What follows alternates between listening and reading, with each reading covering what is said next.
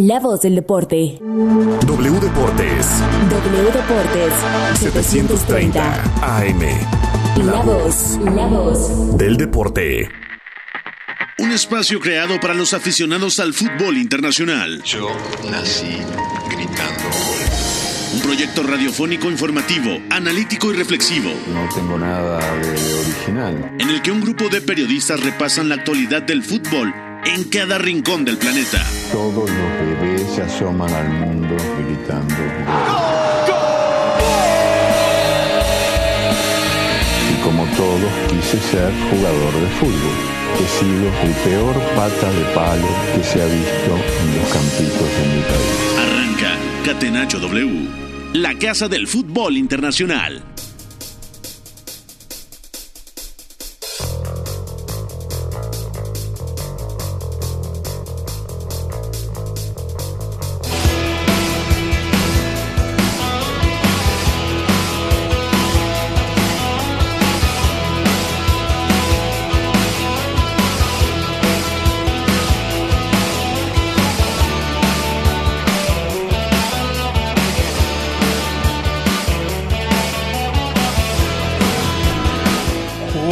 La tarde con tres minutos. Bienvenidos a Catenacho W a través de la frecuencia de W Deportes, la frecuencia de la UEFA Champions League. Mucho que platicar en el panorama del fútbol internacional. Noticias interesantes: Tony Cross con coronavirus, Marc André Ter Stegen, arquero del Barcelona y arquero suplente de la selección alemana, está fuera de la Eurocopa. También noticias en la rumorología del mercado de fichajes. En España, toda la actualidad de este fin de semana. La victoria del Atlético de Madrid, agónica 2 a 1 contra Osasuna. Victoria del Real Madrid en la Catedral en San Mamés con anotación de Nacho Fernández. También hubo polémica arbitral. Victoria del Celta de Vigo del equipo del Chacho Coudet en eh, el Camp Nou. El Barcelona no jugó mal la primera parte, pero en el segundo tiempo termina perdiendo el partido contra el equipo gallego. Campeón el Leicester de la FA Cup. Victoria agónica del Liverpool con ese remate del arquero brasileño Alison Becker en campo del West Brom. La Serie A que sigue muy caliente, sobre todo con el Derby de Italia y una actuación arbitral terrible, terrible. Victoria de la Juve que todavía lo mantiene, la mantiene con posibilidades de estar en la próxima edición de la Liga de Campeones de Europa, sobre todo considerando el empate del Milan contra el Cagliari. También todo el repaso de la Bundesliga. Tendremos la próxima edición de la Champions al Borussia Dortmund que ganó en campo del Mainz y también a falta de una fecha el Paris Saint-Germain todavía tiene posibilidades de levantar la liga porque empató el Lille. Mucho que platicar. Saludo a George en los controles, a Fo, productor de este espacio, y al señor Beto González que está en la línea telefónica. Mi querido Beto González, ¿cómo le va? ¿Todo bien? ¿Todavía no está el señor Beto González? ¿No? Bueno, primero vamos a ir con el señor productor, con el señor Fo, porque le tenemos una sorpresa. Hoy es su cumpleaños y esto dice así.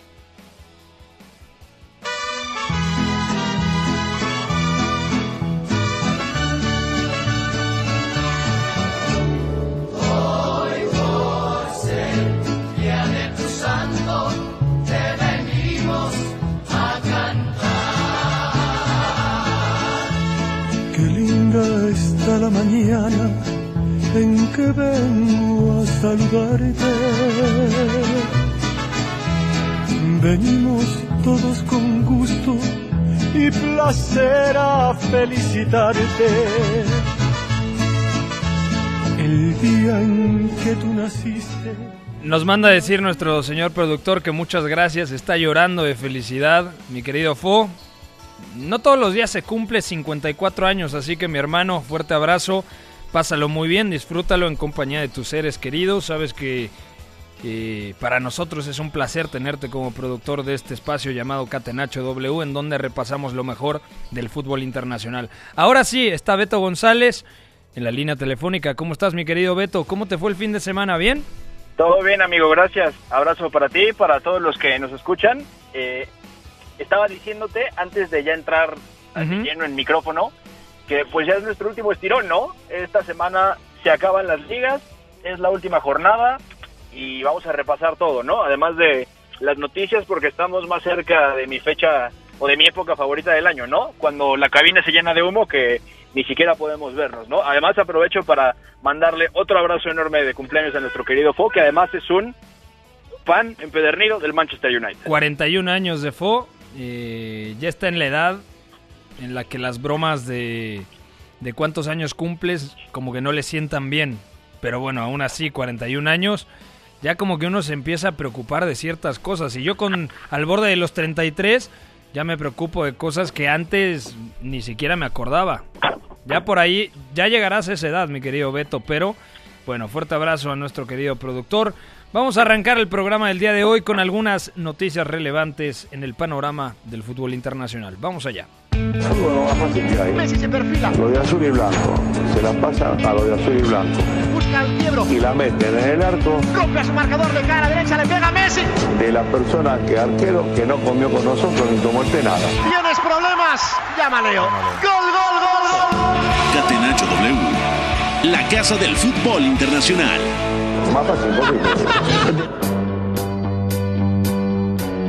Bueno, noticias relevantes. Es una pena, Tony Cross con coronavirus. El centrocampista del Real Madrid no podrá estar en el último partido, partido decisivo del equipo blanco contra el Villarreal en el Alfredo Di Stéfano, aunque el Villarreal seguramente se reservará ciertas piezas pensando en la final de la UEFA Europa League. Beto González, qué mala suerte, ¿no? Lo de Tony Cross. Sí, totalmente, totalmente, amigo. Y, era lo que faltaba porque Tony Kroos ya venía fundido físicamente, no estaba jugando los últimos partidos justamente por eso.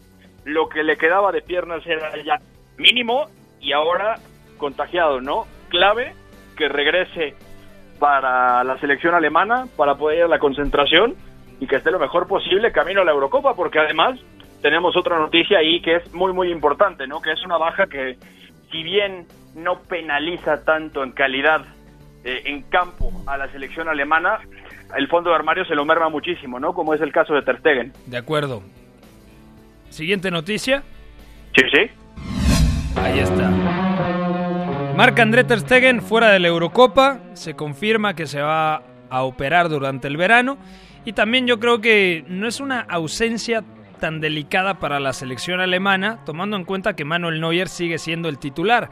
Injusto para algunos, merecido para otros, pero el arquero del Bayern Múnich sigue siendo uno de los 5 o 6 mejores porteros del mundo. Entonces, yo creo que Marc-André Ter Stegen de cara a Qatar 2022 creo que ya debería de ser el titular, pero por lo menos esta Eurocopa yo creo que Manuel Neuer indiscutiblemente tiene toda la confianza de Joaquín Löw.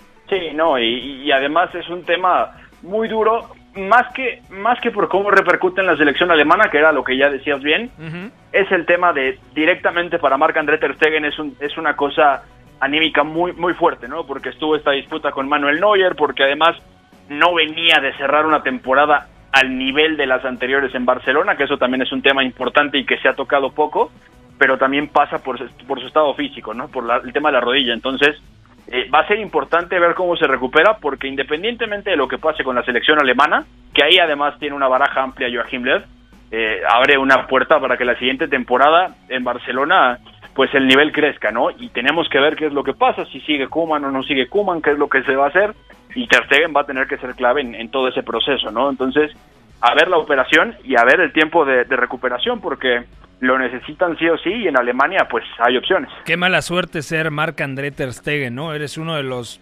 cinco mejores porteros del mundo, pero en tu selección tienes enfrente a Manuel Neuer. Y por jerarquía, porque Manuel Neuer sabemos que es titular indiscutible desde aquella Copa del Mundo en Sudáfrica 2010, campeón del mundo en, en Brasil 2014. Pero bueno, le tocó así a Marc-André Ter Stegen, algo similar, obviamente a otro nivel o con menos reflectores porque es una selección de menor rango. Eh, lo de Jan Oblak, ¿no? En Eslovenia, que ahora ya es titular, pero mucho tiempo estuvo a la sombra del arquero del Inter, ex Udinese, Samir Handanovic. Entonces, Sí. bueno, muchas veces pasa este tipo de, de situaciones con los porteros, porque portero juega uno y puede ser muy bueno, pero si tienes delante a otro que el técnico considera mejor, pues no vas a tener minutos. Siguiente noticia, por favor. Bueno, Fabrizio Romano y algunos medios españoles indican que Massimiliano Allegri sería el favorito para suceder a Zine- eh, Zidane en el banquillo del Real Madrid. Hay otras dos opciones. Una es Raúl González Blanco y la otra Carlo Ancelotti, que regresaría al equipo blanco, recordando que Carlo Ancelotti fue campeón de la Champions en 2014 en Lisboa contra el Atlético de Madrid y todavía la temporada siguiente, la 2014-2015, fue un Real Madrid que incluso a mí me gustó más que el de que el que gana la Champions, pero Carlo Ancelotti no sé si sea la mejor opción, actualmente está muy cómodo en Liverpool, dirigiendo al Everton. Creo que Massimiliano Allegri está preparado para dirigir al Real Madrid.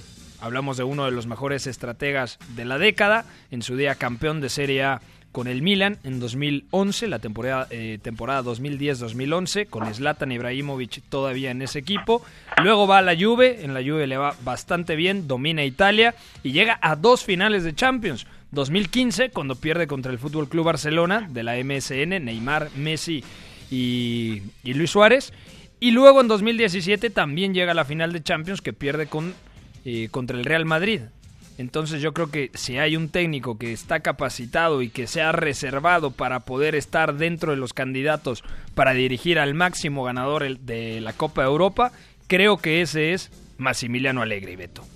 Sí, totalmente de acuerdo. Y además es un tema de contacto permanente y de cómo ha venido manejando el tema, según los medios, según Fabrizio Romano, eh, Florentino Pérez, porque la idea en torno a Massimiliano Allegri no es nueva, esto pasó ya en 2019, no, no fue, estaba de, de- sabático, evidentemente, y luego, eh, evidentemente, lo que pasa es ahora que Massimiliano Allegri, estando libre, después de haber ido a- bailando por un sueño de la RAI y demás, lo que tiene es ya pilas recargadas, energía muy fresca y sobre todo es que desde marzo, es lo que dice Fabrizio Romano, han estado en contacto con él, porque es justamente la primera opción. Eh, de hecho, es, es algo que han, han estado manejando tanto Romano como los medios, que no importa el entrenador, siendo Alegre el favorito, Sí. sería la llegada del entrenador si se va Zidane y además un ajuste en la, en la junta directiva, que eso incluiría sumar, sumar a un miembro. No sé si tenga que ver con Zinedine Zidane, si es como, bueno, no vas a entrenar, pero dedícate a, a cosas de la oficina, te queremos en el club, qué sé yo, es una posibilidad, pero ahí está. No, número pero- uno es, es Alegre. Si, Zidane yo creo que si se va del Real Madrid, como ha confirmado, ya está muy desgastado. Yo creo que Zinedine Zidane o va a la Juve porque Pirlo se tambalea en caso de que la Juve no llegue a, a la siguiente edición de Champions, que es muy factible que pase. Ya platicaremos en la segunda mitad del programa del día de hoy cuál es la situación de la Juventus, pese a que ganó el Derby de Italia este fin de semana contra el Inter. Y la otra opción que tiene Zinedine Zidane, creo yo, es que después de que se vaya Didier Deschamps de la selección francesa, le hablen y le digan, oye Zidane, ¿qué pasa? ¿No te interesa dirigir a hasta día de hoy la campeona del mundo? Yo creo que Deschamps se va a quedar hasta Qatar 2022 y luego yo creo que Deschamps regresará, se tomará un año sabático y luego regresará al, al fútbol de clubes. Ahí yo creo que puede entrar Zinedine Zidane en la baraja de opciones. Puede ser posible, ¿eh? Puede ser y, habría que verlo, porque también hay que considerar una cosa. Es dejar el Real Madrid e ir a la Juventus y el entorno no es demasiado diferente, porque hay una oligarquía detrás, no es Florentino sino Los Agnelli, hay una presión desmedida y evidentemente también hay un tema de muchísimo dinero y un modus operandi para hacer las cosas, sobre todo para traer fichajes y ahí a Zidane tendrían que darle también mano mano libre como para escoger y diseñar un equipo que, Es que que- le convenga, ¿no? Por eso mismo pienso que, que la Juve sería una segunda posibilidad. O sea, yo creo que lo primero que necesita Zinedine Zidane es descansar. Yo creo que Zidane está quemado. O sea, Zidane ya, ya sufre en este momento de la temporada. Sabe lo desgastante que es la prensa española. Si va a Italia le puede pasar lo mismo. Y si va a la Juventus, donde es ícono por todo lo que representó a finales de la década de los 90 como jugador, si va a la Juventus, antes que otra cosa, necesitan reestructurar la plantilla. Hoy en día la vecchia señora no está bien, lo hemos dicho en repetidas ocasiones, necesita otro tipo de centrocampistas, eh, quizá mantener a los que hay, pero sumar. Si comparamos la plantilla que tiene el Inter con la que tiene la Juventus, hoy en día el Inter tiene mejor plantilla que la Juve. Y hace mucho tiempo no pasaba esto. Independientemente de que tengas a Cristiano Ronaldo, que tengas una baraja de opciones en ofensiva, ¿no? Pero está Morata, está Kulusevski, está Dybala, está Chiesa, Cuadrado que lo puedes utilizar a distintas alturas por la banda. Pero yo creo que la Juventus, antes que pensar en un nuevo entrenador, tiene que pensar en reestructurar la plantilla. ¿Estamos de acuerdo? Y Zinedine Zidane, si llega a ese entorno, creo que sería también demasiado desgastante para él. Sí, no, de acuerdo. Y, y además es un tema también de el reto que representaría para Zinedine Zidane y a, a cualquier otro club, en especial a Juventus, con esos problemas de plantel, con una presión administrativa, de extradeportiva durísima, que eso corre por cuenta de los dueños, y eh, la, la, la, misión no solamente de tener que reconstruir una plantilla, sino además darle un sello táctico, que es algo que Andrea Pierre lo ha intentado y por adelantar un poco proceso, por tomar una decisión que fue súper expedita, estamos viendo muchos problemas en ese sentido, ¿no? Zinedine Zidane no necesariamente sea un, un gran destacado táctico contra otros, que tiene sus cosas, evidentemente, y ahí puede ser un reto interesante, ¿no? Ha evolucionado Zidane como, como estratega. O sea, sobre todo, podemos decir que la versión del Zidane gestor fue el que vimos cuando el, champ, el, el, Real Madrid hiló tres Champions. 2016 ¿Sí? contra el Atlético, 2017 contra la Juve y 2018 contra el Liverpool. Ese era luego, un, el gran Real Madrid. Luego se va Zidane, ¿Sí? se va también Cristiano Ronaldo, ya no está tampoco ahora Gareth Bale Regresó Zinedine Zidane, ganó una liga que parecía que la tenía en el bolsillo el Fútbol Club Barcelona, pero se disparó en el pie el, el, equipo. En ese momento ya era dirigido por Quique Setién, si no mal recuerdo, porque ¿Sí? destituyen a Ernesto Valverde en invierno y gana la liga Zinedine Zidane. Y empezamos a ver al, a la mejor versión del Zidane estratega, que yo creo que el, el mejor Zidane es gestor, no estratega. Pero sí ha evolucionado en este sentido y tiene muchísimo mérito. Si gana la liga el fin de semana, ¿qué vamos a decirle a Zinedine Zidane? Porque esta liga también la tenía el Barcelona en la mano y la dejó escapar. La ha tenido el Atlético de Madrid que firmó una, eh, un gran primer semestre y luego se ha caído.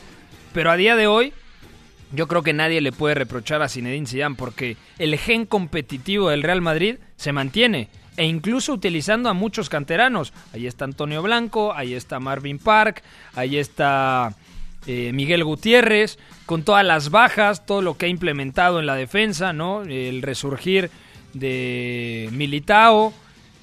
¿Cuántas veces ha confiado en Nacho Fernández, que termina marcando el gol de la victoria el fin de semana contra el Athletic Club de Bilbao. Entonces, yo creo que Zinedine Zidane a nivel gestor es uno de los mejores del mundo y a nivel estratega ha crecido también. Entonces, si me preguntas sí. quién es el mejor entrenador posible para el Real Madrid a día de hoy, yo sigo pensando que es Zinedine Zidane.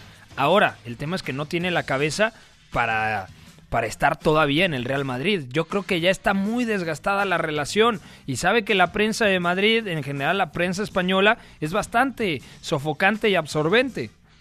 Sí, no, y, es demandante y puede ser hasta tóxica, ¿no? Se dicen cosas que no, donde, donde sí, se dicen cosas viceversa, se inventa, lo ponen bajo presión, lo señalan por la mínima cosa, es, es muy complicado, ¿no? Y eso pasa en muchos lugares del mundo y ahí es donde entra Massimiliano Allegri, porque realmente hablamos de gestionar todo ese tipo de cosas, que además Allegri no, no es no es fácil encontrarle alguna queja de grupo, que eso también es muy importante, y en la Juventus, con tanto éxito sostenido, con, con copas, con ligas, con finales de Champions, realmente no se supo que reventara un vestidor, y eso es muy importante al final, esa uh -huh. convivencia a partir de, de la idea de juego y de entrenar y de prepararse. Allegri la tiene muy bien controlada, y por ahí, digo, yo, yo entiendo la, parte de si dan el ideal, pero ¿sabes qué? Más allá de la gestión, este Real Madrid también necesita dar un salto táctico.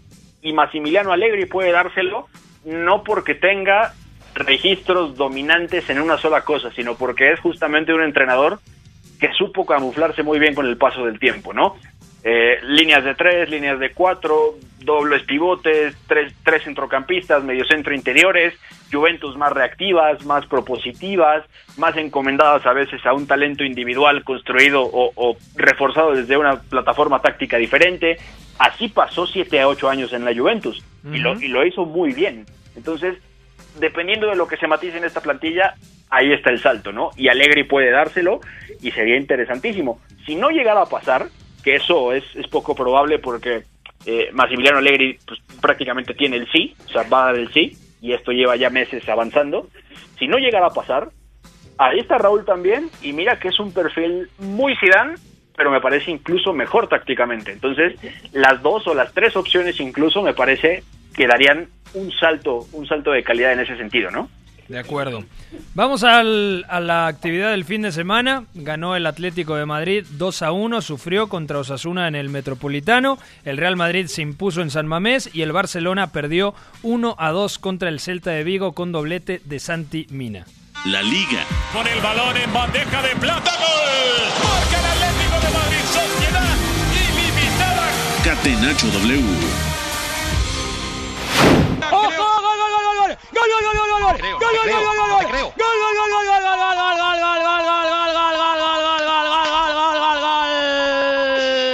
gol!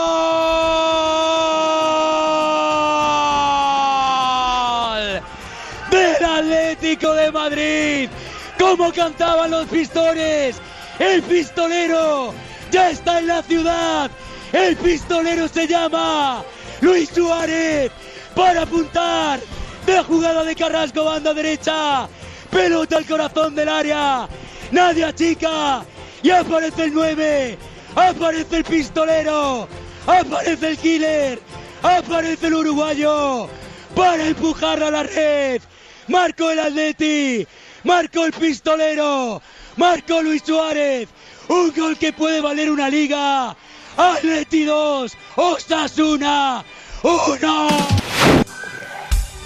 Bueno, como dice don Joaquín Sabina, qué manera de sufrir, ¿no? Increíble lo del Atlético de Madrid. Al medio tiempo, Beto, el partido era para 4 o 5 a 0 tranquilamente. Sin embargo, Osasuna se va al frente eh, en el marcador con anotación un buen cabezazo de anti, ante Budimir, que además ha sido convocado a la selección croata para la Eurocopa en la prelista. Y luego reaccionó el Atlético de Madrid. No fue tan brillante el Atlético de Madrid como en la primera parte, con una gran versión de Ángel Correa, con un muy buen Saúl Ñíguez eh, en la zona del interior izquierdo. Buen partido también de Coque organizando la base de la jugada. Marcos Llorente también penetrando por el costado de la derecha. Ferreira Carrasco volvió a ser decisivo.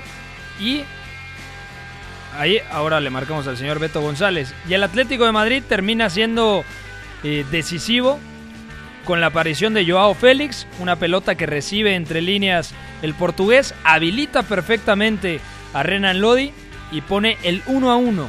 Y cuando el partido se acababa en el Metropolitano, una buena jugada por el costado de la derecha, una buena combinación y de nueva cuenta Yannick Ferreira Carrasco que ha tenido un temporadón, cómo está jugando el belga, cómo regresó del fútbol chino.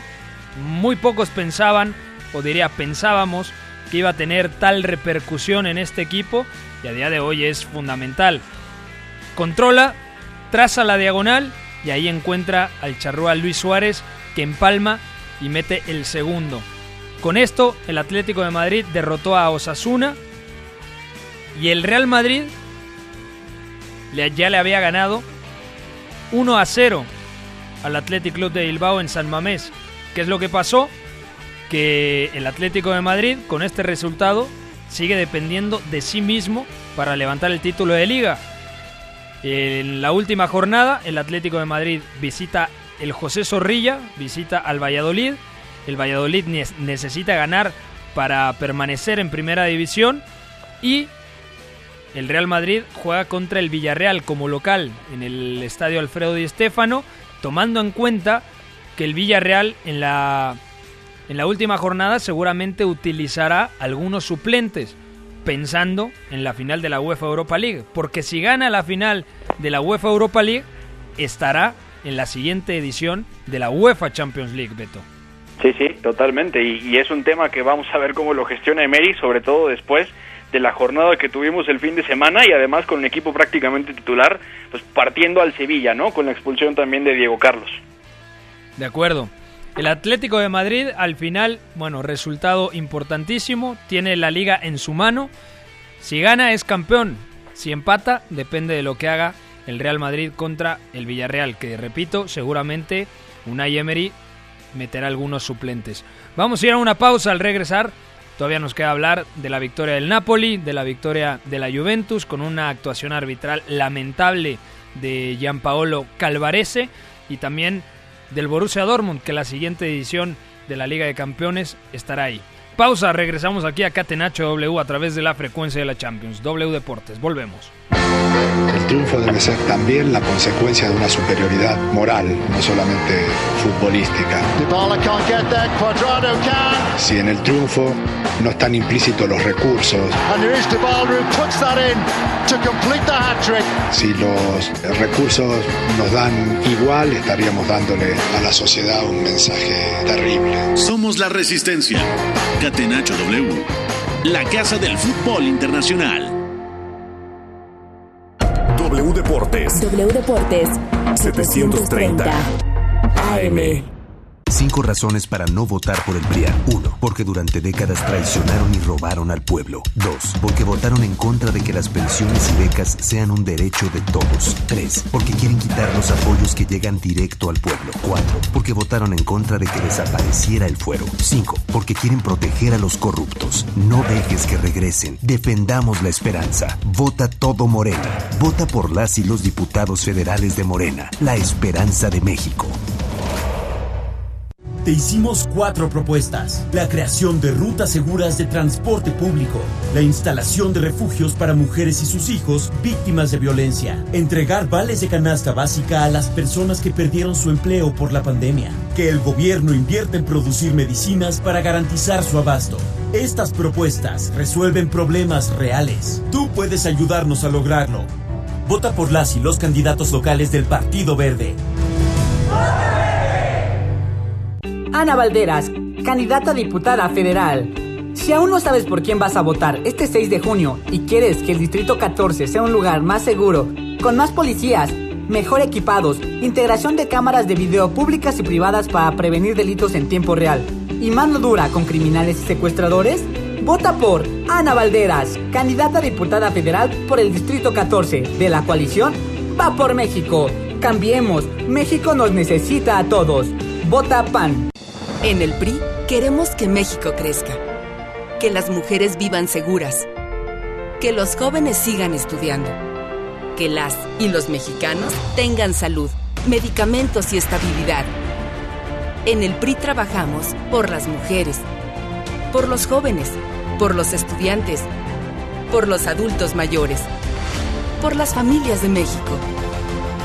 PRI, el Partido de México. Final inglesa en la UEFA Champions League. Los Citizens quieren hacer historia en su primera final. Los Blues luchan por ser de nuevo los mejores del continente. Será un encuentro que desbordará las pasiones. Manchester City contra Chelsea. Sábado 29 de mayo, 2 de la tarde. La emoción y la pasión de la final de la UEFA Champions League. En W Radio y W Deportes. La voz del fútbol. W Deportes. W Deportes 730 AM. La voz, la voz del deporte.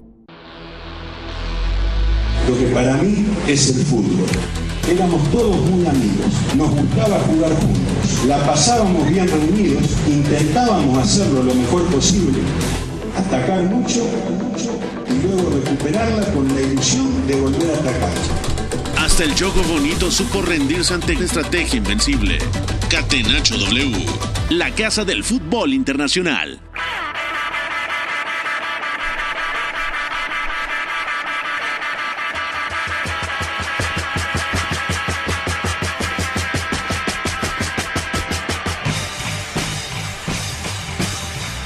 Estamos de vuelta en Catenacho W a través de W Deportes, Pepe del Bosque en compañía de Beto González, repasando lo más destacado del fútbol internacional. Ya platicábamos del desenlace de la Liga Española. Por cierto, tendremos un carrusel tremendo el próximo sábado en el desenlace de la liga. Espérenlo en punto de las 11 de la mañana. Eh, estaremos ahí platicando de los partidos, tanto del Real Madrid contra el Villarreal como el Valladolid contra el Atlético de Madrid. Y antes de este carrusel de la Liga Española tendremos eh, un programa especial con el desenlace de las principales ligas en Europa, de la Bundesliga, de la Serie A, de la Premier League, por supuesto de la Liga Española, de la Eredivisie eh, holandesa y de la Primera Liga portuguesa, donde el Sporting Club de Portugal, o mejor conocido como el Sporting de Lisboa, aunque se enojen algunos, ya fue campeón. Mucho que platicar. Y ahora vamos, mi querido Joji, con la Premier League, pero antes la FA Cup. Premier League. Young for United. To bubble it over the line. And Manchester United have the lead at Vicarage Road. Catenacho W. Copa. Le cayó a Thomas, Thomas lo vio a Tilemans que se va a animar a pegarle, claro que sí. Tilemans, gol de Leicester. Sí, el bravo zorro de Leicester con el bravo Tilemans desenvainó, por supuesto que se iba a animar. Una especialidad de la casa, el remate de media distancia de Tilemans. La clavó en un ángulo y por ahora, más allá de cualquier revisión, con golazo de Tilemans, la copa va para Leicester que gana 1 a 0. Qué bombazo sacó Yuri Tillemans, el centrocampista belga que veremos en la próxima Eurocopa. Golazo le rompió el arco al español Kepa, el Leicester campeón de la FA Cup y además con cuatro sobrevivientes de Leicester que fue campeón de Premier League en la temporada 2015-2016 con Claudio Ranieri.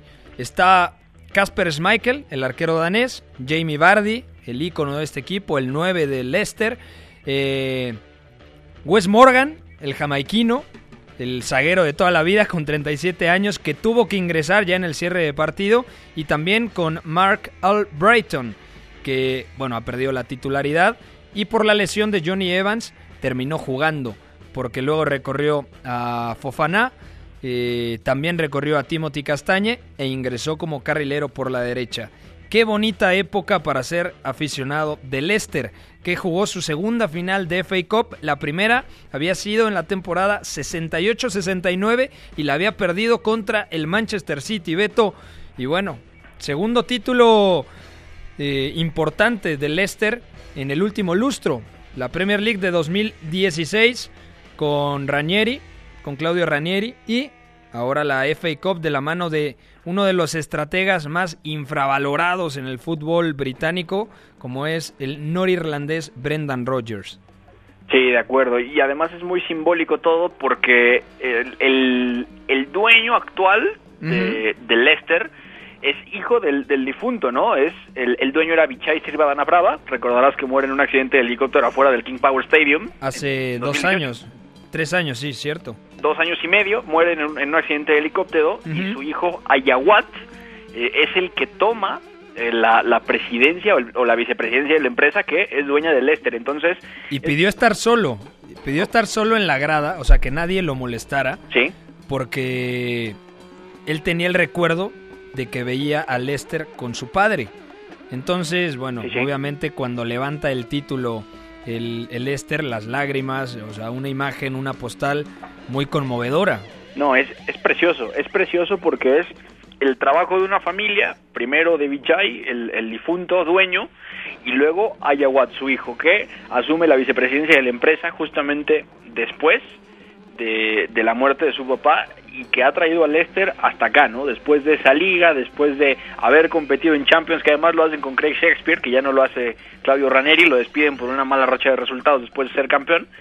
Eh, resulta que, que cinco años después de eso, uh -huh. o, o, cuatro años, recordando que Leicester compite en Champions en la temporada 16-17, son campeones de FA Cup por primera vez. Y además es súper competitivo, porque podemos hablar de, de que es campeón el Leicester y que vuelve 50 años después o 52 años después a una final de FA Cup y demás, pero es cómo ha venido trabajando con una línea muy muy interesante de entrenadores, sobre todo a partir de Claudio Ranieri, porque es el, el, parche que es Shakespeare, luego le ofrecen el proyecto a Claude Puel, Claude Puel se queda corto porque no, no es un entrenador que, que, que, realmente te reflejara mucho más y que quizás su prime fuese Southampton de, de Europa League, que, que, además juega contra el Inter en fase de grupos. Y no era esta plantilla. Y no era esta plantilla, que eso es, que eso es la clave y es lo que realmente pone mucho en mérito lo que ha hecho Ayawat Srivadana Prava, que es el, el ahora el, el, presidente y el dueño, ¿no? Que es el tema de construir una plantilla de la mano de un entrenador que además aprendió mucho con el paso del tiempo, como Brendan Rodgers, ¿no? Y eso me parece que es el valor máximo de este proyecto que está tocando posiblemente sus picos más altos, ¿no? Que no fue solamente clasificar a Europa, sino es ser campeón de Copa y además estar cerca de garantizar su boleto a la próxima Liga de Campeones. ¿no? Mañana, mañana es el duelo clave por ¿Sí? Champions, porque es prácticamente una final contra el Chelsea, porque ¿Sí? el Liverpool depende de sí mismo para entrar a la Liga de Campeones de Europa. Y mañana el Liverpool es quinto con 63, el Chelsea es cuarto con 64 y el Leicester es tercero con 66. Y mañana se enfrentan precisamente tercero contra cuarto, Leicester contra Chelsea. Sí, exactamente. Y, y, es un tema muy interesante porque estamos viendo que el Leicester de Brendan Rodgers viene puntuando también arriba de los 60 sí. está metiéndose a pelear justamente esas esas esas plazas de, de, de competencia europea, ¿no? Evidentemente la, la 18-19 que es la de Claude Puel no puntúan más de 52, de hecho hacen 52 y de ahí en más son es un margen muy considerable de 10 la, puntos. La temporada pasada termina en quintos. Quintos con 62 a 4 del Chelsea porque pierden el último día en el King Power con el gol de Jesse Lingard, ¿no? Entonces, es muy simbólico el crecimiento y el partido también me parece que es una prueba de esto, ¿no? De cómo han crecido juntos y sobre todo es que Brendan Rodgers está llevando a esta plantilla al siguiente nivel, porque aparte es sobreponerse a bajas sostenidas, lo de Madison, lo de, lo de Harvey Barnes, cuando no estuvo Ricardo Pereira, cuando se le ha lastimado Johnny Evans, evidentemente, cuando después usó a Christian Fuchs también se le lastimó y no ha vuelto a jugar desde aquel entonces, que me parece que fue a finales de enero, uh -huh. o sea, es una cosa tremenda, ¿no? Adaptando a Timothée Castañe eh, y luego... El resurgir de Ianacho evidentemente que eso es todo mérito de Brendan Rodgers haber traído de nuevo a, a Kelechi y Gianacho a competir, que además su final me parece no en línea de lo que habíamos visto, pero sí buena, en el último mes y medio buena. Sí. Y además, lo que decías, la base de sus de, jugadores, ¿no? Dejó además, Beto, esto me sorprendió, a James Madison en el banquillo. O sea, no fue titular Madison sí. porque optó más por una especie de 3-4-3 que se convertía en 5-4-1 uh -huh. en fase defensiva y a Jose Pérez trabajaba por un costado y el nigeriano no, no, se recargaba tanto en la derecha, pero sí apoyaba un poquito más a los centrocampistas para dejar en el frente de ataque a Jamie Vardy. Y de hecho, la respuesta por parte de Thomas Tuchel es colocar a Rhys James como tercer central o central exterior diestro y a Spilicueta como carrilero. Coloca a James justamente ahí para protegerse de la transición y contener la profundidad defensiva. Y de hecho, James es el que termina errando el pase sí. que termina en, en, el golazo del belga Yuri Tillemans. Y fíjate que es que qué bueno que tocas esa parte porque si entramos en eso, en eso, los planes defensivos de ambos son muy buenos, pero me parece que, bueno, evidentemente el Chelsea era mejor hasta que pasa lo que pasa. Sí. Pero realmente es una partida táctica muy interesante, sobre todo porque Brendan Rodgers ve un partido donde puede jugar con sus tres teóricos nueves o dos delanteros de banda y el nueve, que, que el Chigenacho ha sido casi un delantero de banda cuando se jugaba con tres y a yo se jugaba en banda también en el 4-3-3 de hace pues, de hace unos meses del año pasado. Entonces fue interesante porque era bueno podemos vigilar arriba de lejos a centrales y luego emparejar abajo y el Chelsea plantea algo muy parecido que es en línea también con lo que tanto le ha costado trabajo al Leicester en, en las semanas recientes que Me decepcionó el Chelsea también hay que decirlo Beto o sea sí, y además sí. después de eliminar en semifinales al Manchester City uno pensaría, bueno, mmm, tiene dos finales por delante, o diría tres finales por el otro partido, precisamente el de mañana, para asegurar su, su presencia en la siguiente edición de Champions. Pero fue un partido flojito. Yo esperaba mucho más, la verdad, del Chelsea. Y de nueva cuenta una actuación que creo que ha de ver del marroquí Hakim Ziyech.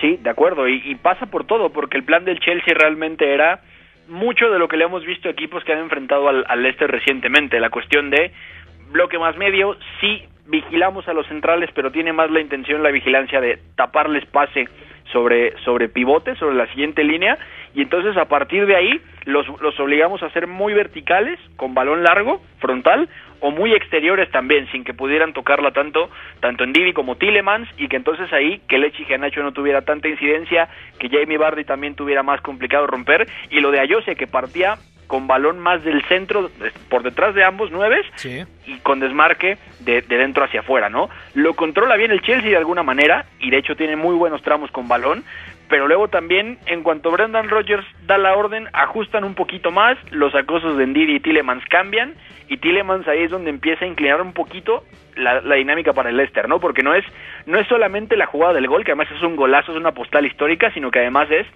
que él acosando al, al, al pivote, que era a, a Jorginho me parece, realmente va, va ajustando, va evitándole trayectorias de pase, normalmente lo hace sentir incómodo, hasta que cuando el Leicester se siente más cómodo para ir unos metros más arriba y, intentar ahogar al Chelsea afuera, donde forman los triángulos, entonces vino, vino la pérdida, ahí fueron para adentro y entonces ahí encontraron a Yuri Tillemans, ¿no? Fue una partida táctica muy interesante y además vimos el tema de un Brendan Rodgers que pues prácticamente acaba de incorporar todo su repertorio táctico, ¿no? Porque son momentos pocos con balón, pero con una idea clara de jugar con lejanos y sobre todo todo un plan que tuvo mucho que ver con juegos sin balón, ¿no? Es lo vimos como sumando versiones del Celtic, del Liverpool, del Swansea y lo que también se llevó del Chelsea cuando fue asistente de Mourinho. Antes de cambiar de liga y de país, vamos a hablar rápidamente de Liverpool, porque la postal del fin de semana creo que la da el arquero brasileño del conjunto Red, Alison Becker que termina ganando, eh, o mejor dicho, marcando el gol de la victoria ya en el cierre de partido. Subió a rematar, solito, cruza la pelota, una gran anotación. Make yourself a story. It's Alexander. Oh, it's Allison! Unbelievable! The big Brazilian stopper has only gone and gone forward and scored a header with the last touch of the game. Bueno, este gol puede valer millones de euros, de libras, de dólares, como lo quieras ver, Beto, porque sí. es la diferencia de poder depender de sí mismo para entrar a la siguiente edición de Champions o quedarse en la orilla. Porque le queda el Burnley y le queda el Crystal Palace, dos rivales aunque hoy en día a Liverpool le puede ganar cualquiera por toda la inestabilidad mostrada a lo largo de la temporada, pero ganó en Old Trafford y ganó un partido muy complicado y de hecho hubo polémica arbitral por un gol que le invalidan al West Brom, que para mí está mal invalidado. Eh, termina ganando 2 a 1 el Liverpool y depende de sí mismo, porque si gana los dos partidos que le resta el equipo de Jürgen Klopp llegaría a 69 unidades. Y como mañana se enfrentan Leicester y Chelsea, pues ahí está la clave. Entonces el Liverpool, gracias a esa victoria en campo del West Brom, gracias a esa anotación de Alison Becker, el arquero brasileño que remató de cabeza ese córner, termina con la posibilidad de entrar a Champions cuando ya lo dábamos prácticamente descartado. Fue una temporada decepcionante. Pensábamos que Liverpool iba a competir de nueva cuenta por el título de Premier League. Es el vigente campeón. Bueno, ahora esta temporada ya lo es el Manchester City. Pero después de lo que vi la temporada pasada, después de que también la antepasada termina levantando la UEFA Champions League, yo pensaba que se iba a mantener en la cima tanto de Europa como de la liga inglesa. Y bueno, entre las lesiones, el tardío proceso de adaptación de algunos elementos como Thiago Alcántara, que por cierto da un muy buen partido Partidazo. contra el West Brom, pues de, detonan una actuación no mediocre, pero sí irregular. Yo creo que es preso del contexto, ¿no? El equipo de Jürgen Klopp. Además, nunca habían ganado la liga inglesa en formato Premier y esto lo hemos comentado ya en repetidas ocasiones. Y por fin cuando ganan la Premier no tienen la oportunidad de celebrarlo con su público. Y si hay un equipo que anímicamente le hace pesar mucho la grada, pues es claramente el de Anfield, ¿no? Sí, de acuerdo. Y, y un poco entre que no hubo pretemporada, entre toda la dinámica con la que terminan cerrando la liga, que además la rompen por completo en la temporada con pandemia de por medio, uh -huh. eh, es tremendo porque incluso ya al inicio, más allá de, de, que Liverpool seguía teniendo señas clarísimas de identidad y que tenía un nivel muy sostenido, o sea, no igual, sí. pero muy cercano, empezamos a ver ciertas cositas, ¿no? El, el día de, de la inauguración de la Premier, o bueno, en la jornada inaugural, mejor dicho, cuando reciben a Leeds, el partido con, que, que le hace Marcelo Bielsa tácticamente a Jürgen Klopp es, el primer aviso es, esta, esta temporada no solamente no vas a tenerla más fácil, sino que además vamos a ver cómo manejas todo lo que representa jugar en estas condiciones, ¿no? Que pueden lesionarse gente, que pueden tener coronavirus, que puedes tener muchas bajas al mismo tiempo, que vas a jugar prácticamente cada tres días, cada dos días, y además los rivales van a ser mucho más exigentes. Y se juntó todo y desgraciadamente Liverpool sí acabó siendo preso de todo esto, pero ya es que en un momento final, cuando van a tener que hacer el balance y cuando realmente importa cómo sum no, no importa cómo sumes los puntos, sino que los sumes, entonces estamos empezando a ver una versión, por ejemplo, dominante de Thiago Alcántara, que además es, es vital y además se multiplicó en ese centro del campo, sobre todo tocando abajo y luego llegando arriba el último toque, que lo hizo tremendo para batir las dos líneas de cuatro del, del, del West Brom estás empezando a ver un poquito ese camino, ¿no? Lo que tuvo que haberse visto en noviembre, diciembre, quizá enero, Sí. estamos viéndolo hasta mayo, ¿no? Por las bajas, por los contagios, por el tipo de lesiones que tuvieron y porque además es que directamente lo que tenía Jürgen Klopp pues no iba a ser suficiente y tan es así que mira, ahora terminan jugando juntos tanto el fin de semana pasado como este que, que recién pasamos Rhys Williams y Nathaniel Phillips, o Sam Kabak lastimado, ¿no? Otra pareja de centrales, seguir construyendo de cero, pero ya con momentos individuales distintos, ¿no? Ahí viene Entonces son- con AT, ¿eh? ¿Cómo? Ya viene con AT para reforzar la saga. Y le surge. Entonces son seis puntos de matar o morir y el, el cabezazo de Allison, mira, es un elemento anímico muy interesante y vamos a ver quién de los dos desinfla mañana, ¿no? Chelsea o Leicester y además el Chelsea con la obligación de la final de Champions. De acuerdo, hasta aquí dejamos el tema del fútbol inglés, viajamos al país de la bota. ¿Qué pasó en el calcio? Serie A. Milinkovic dentro a cercare col destro battuto Bizzarri la ribalta la Lazio Catenacho W. in vantaggio Sí que hay penal para Juventus. Atención, va cuadrado. ¡Gol! ¡De la Juve! El gol de un triunfo fundamental, bien ejecutado, ¿no? Bien esquinado, fuerte, con mucha seguridad el colombiano. Para él se trata, no había anotado en esta temporada todavía cuadrado. Me rehuso a analizar este partido, Beto, por la actuación de Gianpaolo Calvarese, el colegiado. Aquí no nos gusta hablar de arbitraje, pero fue un desastre. De verdad, un desastre lo del colegiado de 45 años. Vi el partido apenas hoy en la mañana porque no había podido detenerme y mirarlo con calma. Y de verdad, algo lamentable. El Inter cayó, tampoco jugó bien el Inter, sabiendo que tiene el Scudetto en el bolsillo, que ya es campeón, pero yo esperaba más del equipo de Conte. Entonces se juntaron dos factores, un flojo Inter en su visita a Turín y una actuación arbitral desastrosa por parte de Gianpaolo Calvarese. El Inter tiene 88 puntos, como digo, ya es campeón. Atalanta que ganó 4 a 3 llegó a 78, 4 a 3 contra el Génova. Otra grandísima actuación del ucraniano Ruslan Malinovsky, que a día de hoy es uno de los mejores futbolistas de Europa, no solamente de la Serie A, que segundo semestre de temporada de Ruslan Malinovsky, también marcó el colombiano Duban Zapata. El Milan, ojo con el Milan, que se quedó en 76 puntos por el empate sin goles contra el Cagliari.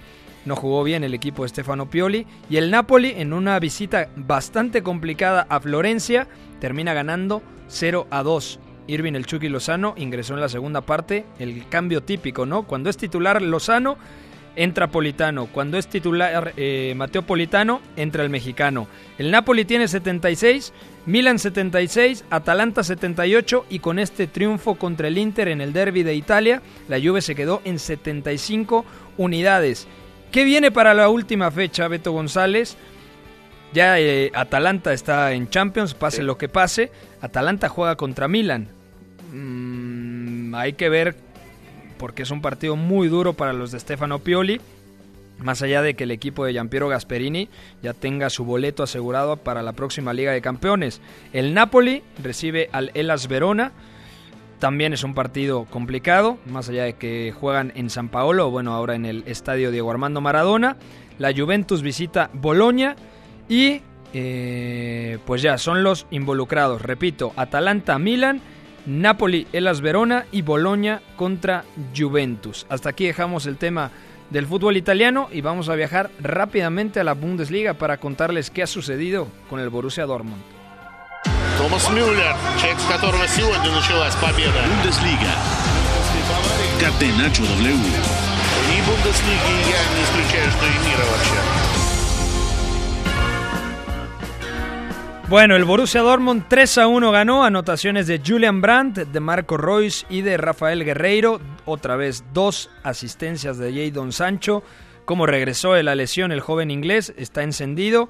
Eh, la última asistencia la puso Erling Brot Holland, el atacante noruego. Y con este triunfo en campo del Mainz, eh, el Borussia Dortmund asegura su lugar en la próxima edición de la Liga de Campeones. Como sabemos, el Bayern ya fue campeón con 75 puntos, el Leipzig se desinfló, segundo con 65 unidades, empató a dos goles contra el Wolfsburg y el Dortmund y precisamente el Wolfsburg tienen 61.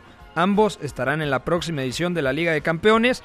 Bien por el equipo de Edin Terzic, que tuvo un repunte en el cierre de temporada. Además, eh, ganaron la Copa alemana, la Pokal, y el Wolfsburg de Oliver Glasner, que ya teníamos ganas de verlo en la UEFA Champions League, se confirma eh, en la próxima edición de Champions, ¿no? Un equipo bien trabajado, con un centro del campo sobre todo muy potente, con Maximilian Arnold y con Haber Schlager, el austriaco. Me va a gustar mucho el Wolfsburg la siguiente temporada en Champions. Hay que ver qué zona refuerza para que no tenga eh, ese problema que muchas veces vemos con el Gladbach, con el Leverkusen, que cuando llega el momento de competir en Champions se desinflan a nivel local, a nivel doméstico. Entonces me parece un proyectazo y obviamente dará gusto ver al neerlandés, al gigantón de casi dos metros de estatura, eh, Sí, totalmente. Y además fue una jornada muy representativa porque es terminar de redondear eso y dos proyectos que, o sea, el, el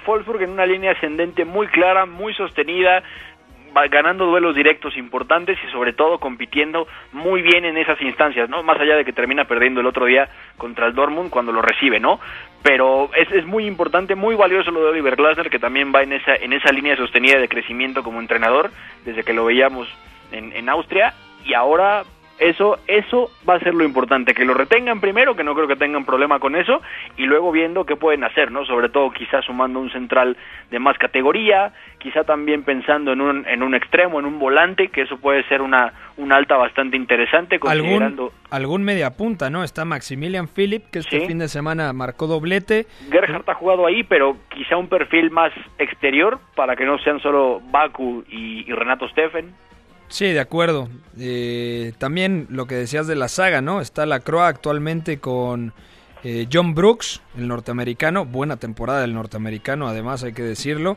Y quizá mm, yo no me fío mucho de, del arquero Castells. No, yo tampoco. Y, ya también ha competido en Champions. Si no recuerdo mal, aquel, aquel Wolfsburg que complica el Real Madrid tenía al propio King Castells en el arco.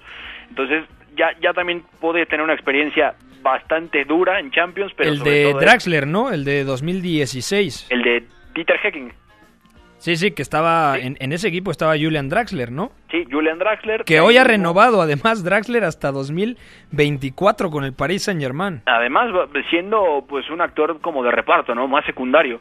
Y, y del otro lado, lo del Dortmund, que es muy valioso porque para ser un apagafuegos, lo de Intercich ha sido tremendo. Habla de capacidad, sí hay decisiones difíciles, hay errores, hay cuestiones que hay que pulir sobre la marcha y más si asumes un equipo a la mitad de la temporada y con la obligación que, que siempre tiene el Borussia Dortmund, pero es, es notable, ¿eh? Para un currículum decir, bueno, yo llegué a pagar fuegos, fui campeón de Copa, metí al equipo en Champions y además recuperé momentums individuales de piezas importantes, pues mira, no, no cualquiera, ¿eh? En el Intercic hay capacidad, le hizo falta tiempo y evidentemente no, no era la apuesta de futuro, pero mira que puede crecer mucho también quedándose con Marco Rose. El trabajo que ha terminado haciendo ahí el Intercich ha sido bastante, bastante potente. De acuerdo. Ya nos vamos, Beto González, para despedir el programa del día de hoy. Decir que el Paris Saint-Germain goleó 4 a 0 y el Lille empató. Pero el Lille, de cara a la última jornada, tiene todo en sus manos. El Paris Saint-Germain goleó 4 a 0 al Stade de Reims y el Lille eh, igualó sin goles contra el San Etienne, Curiosamente, el ex equipo del vigente entrenador de Lille, Christophe Galtier. ¿Cómo está la tabla de posiciones? Tiene 80 unidades el Lille y 79 el Paris Saint-Germain. Además, el Mónaco tiene 77. Última jornada, ahora te digo contra quién va el Lille. Última jornada, el Lille visita al Angers y el Paris Saint-Germain al Brest. Entonces, ahí está.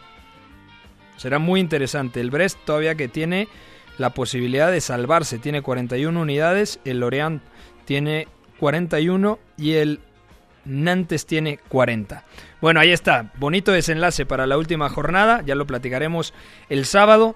A ver si se anima a estar con nosotros el señor Andrés Onrubia. Fuerte abrazo, Beto. Fuerte abrazo, Pepe, y gracias a todos y nos escuchamos mañana. Mucha Premier. Feliz cumpleaños, señor productor. Fuerte abrazo a Fo, gracias a Joji en los controles y a toda la gente que nos escucha a través de la frecuencia de la Champions.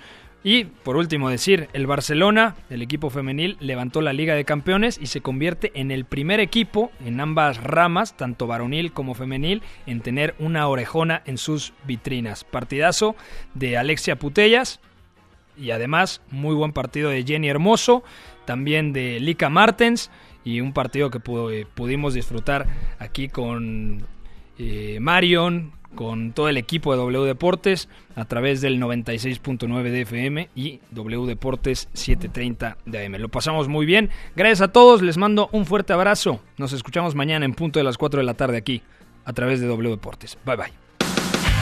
Hay una relación entre la práctica del cuerpo que se expresa en las manos y el cerebro, pero el fútbol ha suprimido esto. De modo que se trata fascinantemente de un ejercicio que nos devuelve en el tiempo a lo que fuimos en el origen, pero también una vez que nos aficionamos a este juego, nos regresa a la infancia, al niño que fuimos. Gracias por sintonizar Catenacho W. Entonces el fútbol es en ese sentido una maquinaria para regresar en el tiempo en un doble sentido. Por W Deportes, la frecuencia del fútbol internacional. W Deportes. W Deportes 730 AM. La vacunación contra la COVID-19 sigue en marcha. Están llegando millones de dosis eficaces y seguras aprobadas por organismos en todo el mundo. Muy pronto será tu turno. Visita mivacuna.salud.gov.mx. Recuerda, la vacunación es universal, gratuita y voluntaria. Cuidémonos entre todos, vacúnate y no bajes la guardia. Secretaría de Salud. Este programa es público ajeno a cualquier partido político. Queda prohibido el uso para fines distintos a los establecidos en el programa. Más que una marca a romper, más que un récord por escribir, el deporte son historias de lo imposible. Almanaque, W Deportes. 16 de marzo del 2006. México contra Estados Unidos en la segunda ronda del Clásico Mundial de Béisbol. El equipo estadounidense estaba plagado de estrellas ligamayoristas. El equipo tricolor soñaba con hacer historia. Nueve entradas después, el equipo tricolor se llevó la victoria 2 a 1 y pintó a Anaheim de verde, blanco y rojo. Se acabó el partido. México vence a Estados Unidos dos carreras por una. Dramático triunfo. Dos carreras por una. Los mexicanos festejan. Los estadounidenses no lo pueden creer aquí en Anaheim. El momento en el que un nombre se escribe en los libros de historia. Una hazaña inmortalizada en la memoria del deporte. Almanaque. W Deportes. W Deportes, la voz del deporte. Un programa de revista deportivo en donde el análisis, la crítica y la estrategia son lo de menos. Aquí es donde el deporte divierte. El abucheo con Hugo Marcelo. Y a la gente le gusta más la camisa negra de la selección. Lunes a viernes, 11 de la mañana. Perdón, una, una disculpa, una disculpa, me emocioné. Por W Deportes 730 AM, la voz de la emoción. W Deportes. W Deportes. 730 AM. La voz del deporte. Transmitimos desde Tlalpan 3000, Colonia Espartaco, Ciudad de México. Código postal 45080. Transmitiendo con 60.000 watts de potencia. Para llevar el deporte hasta donde estés. W Deportes 730 AM. La voz del deporte. W Deportes. W Deportes. 730 AM. La voz, la voz. Del deporte.